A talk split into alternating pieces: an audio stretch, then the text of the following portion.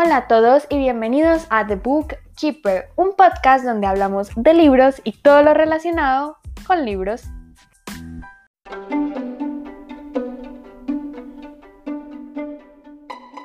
Hoy les traigo el episodio especial del Día del Libro y no estoy sola, estoy con una nueva invitada especial. Ella es Mariana y venimos a hablar de nuestros libros favoritos. Hola, ¿cómo están? Estoy muy feliz de estar acá. Eh, le insistí mucho a Isa porque eh, obviamente era un sueño eh, hecho realidad poder estar acá, entonces me siento súper feliz.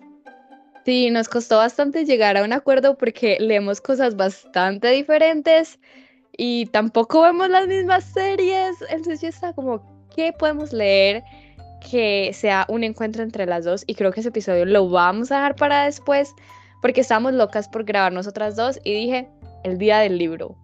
El día del libro tiene que ser el episodio que vayamos a grabar. Y bueno, aquí estamos.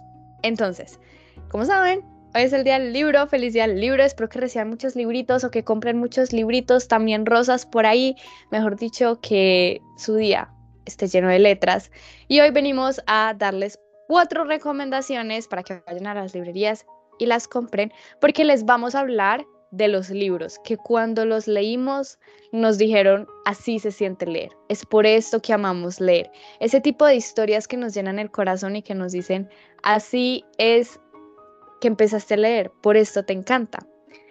El libro que yo traigo es Walkers de Mary Lou. Creo que no es una sorpresa para nadie, porque este libro lo leí hace dos años y sigo hablando de él.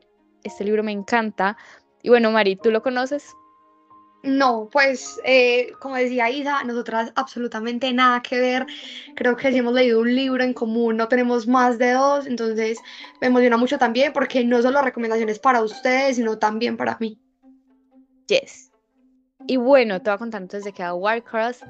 Esta historia es, podríamos decir que un poquito distópica, aunque no te la imagines como los juegos de la gente, no, sino que pasa como en un futuro alternativo donde la realidad virtual es súper importante e incluso hay como los olímpicos de los videojuegos de una empresa súper grande y súper famosa. Y Emika Chen eh, es la protagonista, ella vive en Nueva York y básicamente eh, vive al borde de ser echada de su casa porque no tiene con qué pagar la renta. Y ella es una tesa en todo lo que tiene que ver con estos juegos, esta tecnología, realidad virtual. Bueno, y en el primer capítulo ella está viendo estos olímpicos desde su casa y dice, tengo una idea, voy a hackear esta partecita del juego. A ver, ¿qué sería lo que peor que podría pasar? La hackea y todo el mundo se da cuenta incluso la compañía dueña de los Olímpicos, y la llaman como tienes que venir ya a las oficinas y se encuentra con el creador de esta super empresa, que la verdad no recuerdo el nombre, sé que tiene un nombre, pero bueno, y el creador le dice como, mira, no sé cómo hiciste para hackear, pero necesito que estés de infiltrada en los Juegos Olímpicos, es decir, vas a ser una jugadora más porque alguien también está hackeando los Juegos Olímpicos y está tratando de sabotear mis planes a futuro. Y también hay romance. Lo dejaré ahí. La verdad, o sea, suena como, o sea, lo dejaste como en suspense y me da como spicy, es como, quiero más. Te Obviamente porque, o sea, o sea, yo soy súper fan del romance, entonces soy como, si, si hay un poquito, si me pueden dar un poquito de eso, ahí estoy entregada. Y me parece, pues la verdad, yo suelo leer muchos, no tanto clásicos, pero sí autores muy reconocidos. No me suelo ir así como por lo más nuevo ni lo más, eh, no sé, como... Emergente. sí, total. Entonces, em, pues me parece muy bacano porque nunca había escuchado una historia así, nunca, pues como que nunca había escuchado por ahí, ni la había visto en TikTok. Entonces sí, me da, como curiosidad, me gustaría leer algo así. Es una historia muy buena, pero más que la historia, y aquí viene el punto que decía de este libro, es por la razón que amo leer, el final es una bomba, es explosivo. Yo no puedo creer que en serio se fuera el final y el segundo libro es incluso mejor que el anterior, o sea, amo esta biología, es espectacular. Y ese final te deja con la boca abierta tú piensas en serio que eres estúpido y dices, ¿cómo no lo vi venir? Pero es que era imposible verlo venir.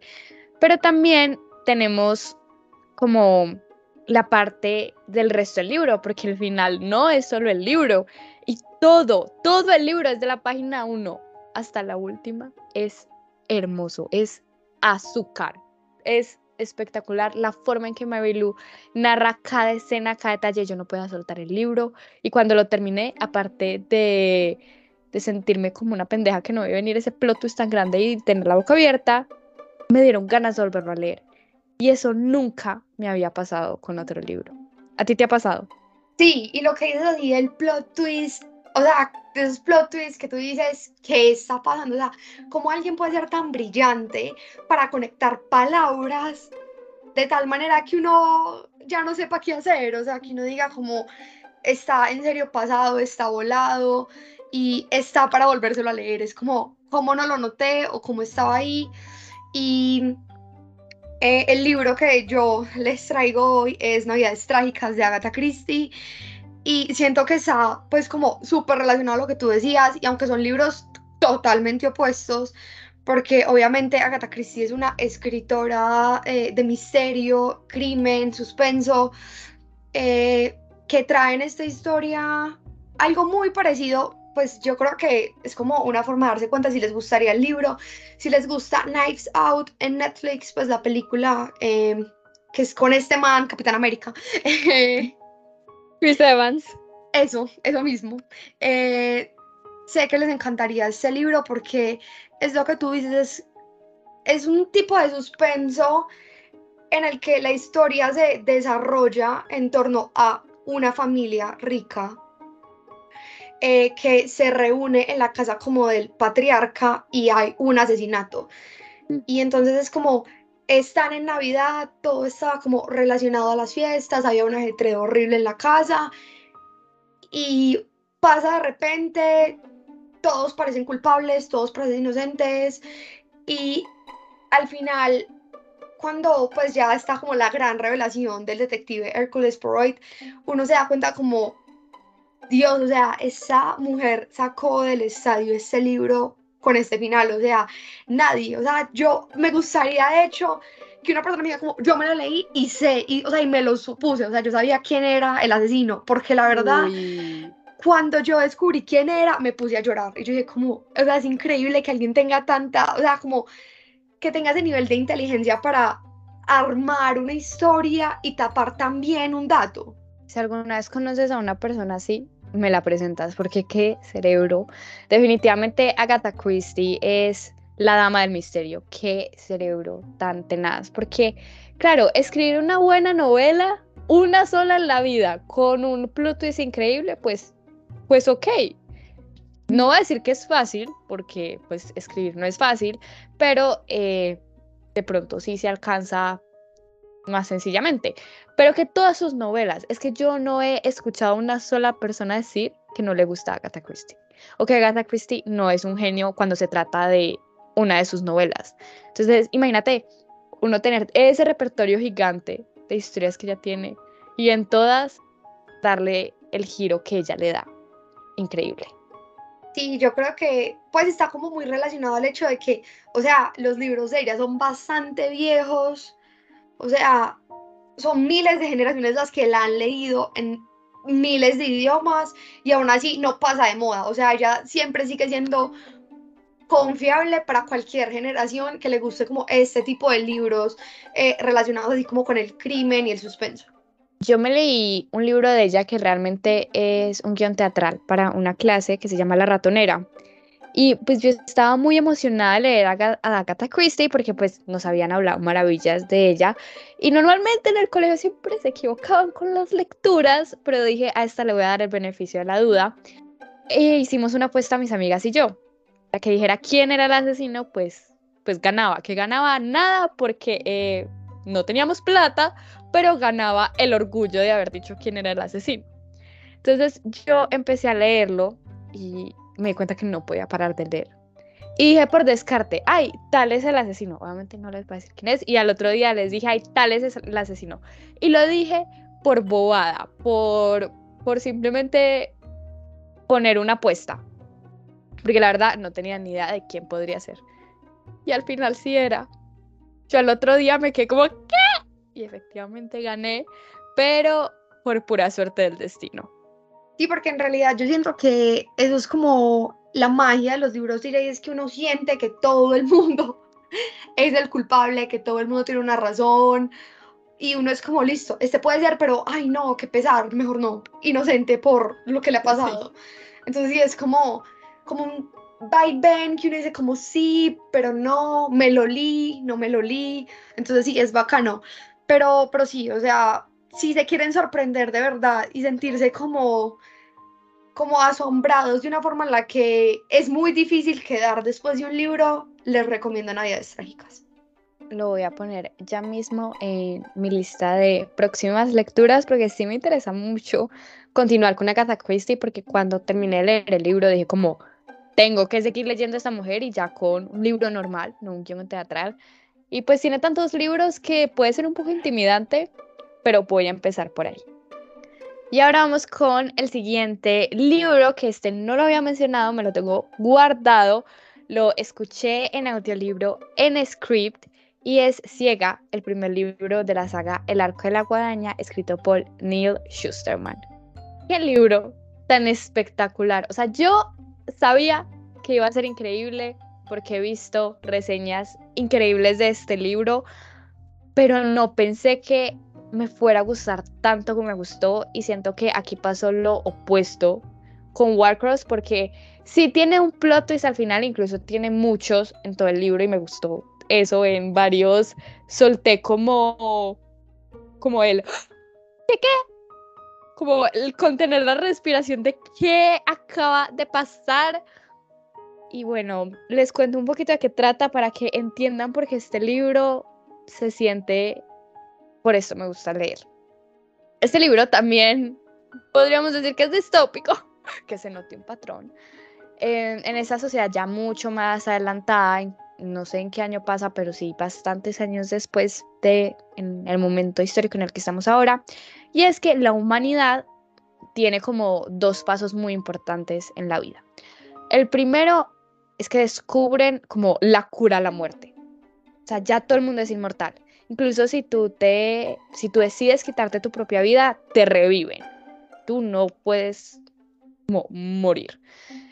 Y la otra, el otro paso importante, aunque en este libro no se trata tanto, creo que en el siguiente se va a tratar un poquito más, es que eh, la inteligencia artificial pues se desarrolló muy bien, muy avanzadamente y no fue como en las películas de terror donde la inteligencia artificial eh, se desarrolla y quema todo el mundo, no, aquí fue al contrario, porque ahora la inteligencia artificial sirve a los humanos y les da una vida completamente cómoda, entonces ya los gobiernos como que no existen, porque la inteligencia artificial suministra todo a todos, entonces realmente no hay como pobreza, tampoco hay enfermedades, no hay como tal una desigualdad así que mate a la gente y los conocimientos casi que ya están descubiertos, o sea, ya no hay nada por descubrir y lo que me impacta mucho de este libro es que la gente no se aburre. Aquí la gente quiere vivir, a la gente le tiene miedo a la muerte porque, aunque no pueden morir, existe un trabajo que se llaman los segadores, que son estas personas que su único trabajo es matar a la gente y ya no se pueden revivir. Entonces ellos eligen a las personas que van a cribar, así se les llama como al acto de matar, porque no les gusta decir como, ay, asesinar, matar, no, no, no, es cribar describan a la gente y ya no los pueden revivir, ya se quedaron así muertos para controlar la población mundial. Entonces tenemos a nuestros dos protagonistas y este libro está contado en ambos puntos de vista, que son Citra y Rowan, y ellos dos son elegidos para ser como novicios, novatos de, de segadores. Entonces ellos no quieren hacer esto, casi que los obligan a hacerlo y no lo quieren hacer y no quiero contar nada más porque siento que el primer plot twist me sorprendió muchísimo, entonces lo voy a dejar ahí. La verdad, pues tú sabes eh, que yo estoy súper, hiper, mega obsesionada con las inteligencias artificiales. Eh, lo mío es consultarle todas las inteligencias artificiales. A ChatGPT. Total. Eh, y yo creo que a diferencia de mucha gente, no les tengo tanto miedo como debería porque Sí. pues me parece que se puede hacer muchas cosas buenas si se maneja realmente bien. Y pues por lo que me contaste, me gusta eso, pues porque en realidad creo que el problema de pues de esta sociedad no es precisamente una inteligencia artificial porque les facilita las cosas, sino la raza humana de por sí. Sí, Eh, entonces, pues no sé, me parece como muy bacano, muy interesante. Nunca, es que yo no sé yo en qué mundo vivo, pero yo nunca había escuchado de ese libro. Eh, Estamos Y- en lados diferentes de TikTok, tranquila. Total, se nota y se nota horrible. Entonces, eh, o sea, fijo, full, lo voy a buscar porque, pues aunque siento que no es como la main idea del libro, lo, pues obviamente está implicado en ese contexto. Entonces, me gustaría, o sea, claro que sí. Siento que esto más que, que terminar siendo un podcast de recomendación, terminó siendo eh, una socialización de libros que deberíamos Sí. leer. Total. Entonces, pues no sé, me parece como bastante genial. Sí, este libro es increíble, de verdad lo recomiendo mucho. Yo soy muy sensible a ese tema y también a todo lo que tiene que ver como con el cuerpo humano, con medicina, o sea, nos mostraron, para contexto, nos mostraron un cuadro en clase de un pintor del barroco, no me acuerdo el nombre, que pintó a Jesús. No pregunten por qué me lo mostraron en clase, clase de historia. Y eh, habían eh, varias personas entre ellas eh, los discípulos y está Jesús y un discípulo le está metiendo como el dedo en una llaga a Jesús. Casi me desmayo en clase con solo ver eso. O sea, el profesor está como, bueno, y se va como a desmayar, quitémosla. Por contexto, también me salté una escena en la saga del príncipe cruel. Creo que me salté también una en el libro del príncipe cruel de Holly Black. Y saben que esas escenas no son muy fuertes, pero me tocó saltarme como párrafos enteros porque en serio no alcanzaba las descripciones. Y en este libro no me salté ninguna página. Yo en serio tengo como, no problemas, pero soy muy sensible a ese tema. Me, me duele, me angustia algunas veces pensar en la muerte y, y también me gusta plantearme la muerte, no lo voy a negar. Y siento que el libro lo trata de manera exquisita porque este es un libro de muerte. Es un libro pesado, pero el autor yo no sé qué magia tiene que hace que en serio no lo sientas tan pesado. Y claramente lo que les conté, como decía María, es solo el contexto, porque el conflicto no se los puedo contar, porque pasa casi que después de la mitad del libro. Y es increíble, de verdad, muy bacano, no me lo voy a venir. Tengo muchas ganas de leer el segundo libro, a ver qué tal. Pero si son sensibles a este tema, vayan con discreción. Claramente pueden abandonar el libro, pero no tengan miedo de leerlo. Que el, el, autor lo que hace con este tema es convertirlo en algo de lo que se pueda hablar y en lo que algo todos tenemos voz. Y eso me encantó. El tema, la manera en que lo trata es sublime, es de verdad una experiencia que deberían vivir y los pone a plantearse muchas cosas. Al principio yo no pensaba que fuera un libro tan existencialista, yo estaba muy concentrada en los personajes, en esto y lo otro. Y cuando ya está terminando el libro, que ya se pone peliagudo, yo al borde de la silla, yo recuerdo que me estaba pintando las uñas y me quedé quieta porque no podía creer lo que estaba escuchando, de verdad, yo estaba maravillada. Y me di cuenta que sí es un libro existencialista sí trata temas existencialistas y sí te plantea cosas que tú te quedas pensando. Hoy en día sigo pensando en estos personajes que ya leí el libro hace varias semanas y sigo pensando en ellos, no me los puedo quitar de la cabeza. También cuando terminé el libro quise volverlo a leer y por eso lo puse en esta lista. Porque si les gustan los libros existencialistas, que no son existencialistas, porque este libro no se cataloga tal cual, este libro es una historia, este libro es para ustedes, definitivamente. Hablando de esos libros existencialistas que lo ponen a uno a pensar, como qué está pasando, yo hoy traje un clásico que me leí cuando era muy chiquita, pero es precisamente por ese tema de, de reflexionar, de pensar como qué está pasando. Eh, me imagino que tienen tipos de, de situaciones muy diferentes, pero, pero es pues viene bajo el mismo contexto y es como ponerte a pensar. Bueno, el libro es el extraño caso del Dr. Jekyll y Mr. Hyde eh, de Robert Louison Stevenson de 1886. O sea, el libro es viejísimo. Un señor clásico. O sea, este es un libro que no se tiene que leer por excelencia. O sea, si no se lo han leído, entonces, ¿qué están haciendo? Sí. Eh, bueno, el libro eh, cuenta la historia eh, de un personaje, Mr. Utterson, que se encarga de, bueno, que le cuentan una historia, un amigo de él le cuenta una historia en el que él dice que ve un hombre monstruoso que agrede a una niña en un callejón. Y esto pues Mr. Utterson es abogado, entonces supongo que por eso le carcome tanto como la conciencia, como qué pasó, porque nadie lo está investigando, qué está pasando. Y descubre el sospechoso, o sea, no es como que eso esté muy en secreto, es Mr. Hyde, Edward Hyde, eh, pues como el sospechoso de agredir a la niña y de haber cometido como otros actos eh, criminales. Pero esta investigación lo lleva a encontrarse con un muy viejo amigo de él, el Dr. Jekyll, y el libro se trata de encontrar como esa aliación, esa... Eso es una palabra en francés, no, es, no sé el término en español, yo como aliación.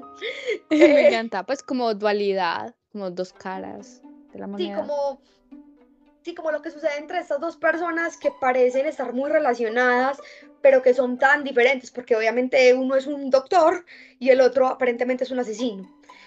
Eh, me encanta el libro, creo que es un muy buen libro para pensar en el bien y el mal y en que todos los seres humanos hacemos el bien y el mal siendo nosotros mismos una sola persona. Eh, creo que es un libro genial porque el misterio siempre deja una sensación de constante intriga. De hecho, este fue el primer libro, obviamente porque me lo leí muy chiquita, eh, que leí así como de misterio, suspenso y todo eso. Y eso me llevó a conocer a Agatha Christie, pues como por eh, envolverme en el mismo mundo de, del crimen, me llamó la atención. Entonces creo que se convierte en toda una obsesión descubrir cómo se da esa relación entre, entre los dos personajes. Eh, y creo que el final es algo que uno se puede esperar. No es algo que está muy tapado, pues no es algo como no me lo esperaba, pero sí es algo que, que genera como un pensamiento constante de cómo funciona nuestra mente y en qué mundo estamos viviendo. Entonces, eh, también se lo recomiendo. Y em, aprovechando este espacio, eh, quiero recomendarles eh, una obra de teatro de Federico García Lorca, La Casa de Bernarda Alba, que no tiene absolutamente que ver con un libro como tal, pero pues es una obra de teatro que de hecho comprar el simple guion es espectacular ese guion debe valer 5 mil pesos y es que lo compran, lo pueden buscar en internet. Es Tapo, 5 mil pesos colombianos, para que no se infarten. Para que no hagan la conversión. Como un dólar. Ajá, literal, es un dólar. Y eh, también lo pueden encontrar como que gratis en internet.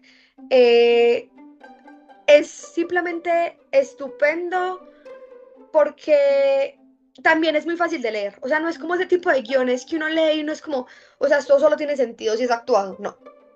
Eh, también es genial leerlo. Si están en Medellín eh, durante agosto, septiembre, lo pueden buscar por internet. La obra siempre se presenta una vez al año durante esas fechas.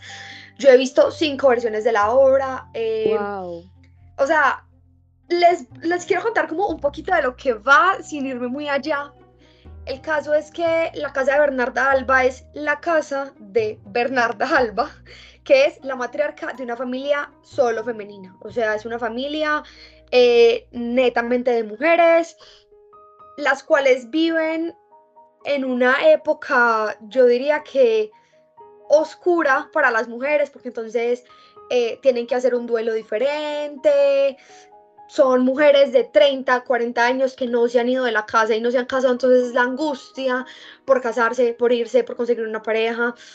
Entonces todo este enrollo se desarrolla en torno a lo difícil que era ser mujer en tiempos pasados y las preocupaciones que tenían, que eran simplemente, o sea, que es como, en ese momento uno dice como, pues mi mayor preocupación es ir, ir a la universidad, salirme de la carrera, no salirme de la carrera, pero no que mi vida gire en torno a un hombre o a estar como con unas personas. Entonces, creo que es una obra muy interesante, más que todo porque Bernarda Alba trata de controlar mucho a sus hijas y no tiene ni idea de lo que está pasando en esa casa, aunque lo intente. Eh, se lo recomiendo full. Eh, obviamente ahí sale obviamente el grito cuando vea que eh, salió la primera función. Total. de hecho son funciones que tienen aporte a voluntario, pues son funciones caras. Se hacen en diferentes teatros en el centro de Medellín, pero de hecho el año pasado llevé a mi novio eh, ni siquiera le expliqué qué era, yo era como, o sea, no, no necesita saber qué es, solo ve y quedó sumamente impactado porque le dieron pues un, o sea, el productor le dio un giro totalmente distinto que yo creo que todo el mundo debería ver, o sea, si no son de muchas horas de teatro, esta es la obra de teatro. O sea, si no les gusta, le tendrían que dar la oportunidad a esta porque no verla es un crimen. La veré contigo. Te dejo a ti toda la parte de las boletas, tú llévame y yo la veré. Y suena muy interesante porque conecta con el pasado. Y eso es algo muy importante. El pasado no lo podemos olvidar. Tampoco es torturarnos por eso, pues porque el que vive en el pasado no disfruta el presente. Pero sí siento que es una conexión muy directa con el pasado y verlo de una manera artística le suma muchos puntos a la historia, a la obra. Y una obra de teatro en sí también te conecta con el pasado porque el cine antes eran las obras de teatro. Hemos actuado desde hace siglos, entonces es una máquina del tiempo, un viaje en el tiempo. Nos pusimos muy filosóficas. Sí, total. Y el, pues sí, hay que tener también en cuenta que el libro no es simplemente la novela que nos gusta y leemos, o la ficción que conocemos, o la no ficción, es todo lo que está escrito, es o sea, yo creo que el día del libro es un día para venerar lo que lograron tener en papel y como una obra de teatro llevarlo a algo visual. Eh, yo creo que también lo, pues también lo resaltaste tú con el audiolibro de Ciega. Pues en realidad hay muchas formas de consumir libros y creo que hoy es un día para honrarlo. Totalmente. Los libros nos llenan el alma, nos conectan, nos abren mundos, nos abren puertas, y para mí siempre han estado desde chiquita. Y desde un tiempo para acá vengo celebrando el Día del Libro. Y me encanta porque siento como si fuera mi segundo cumpleaños.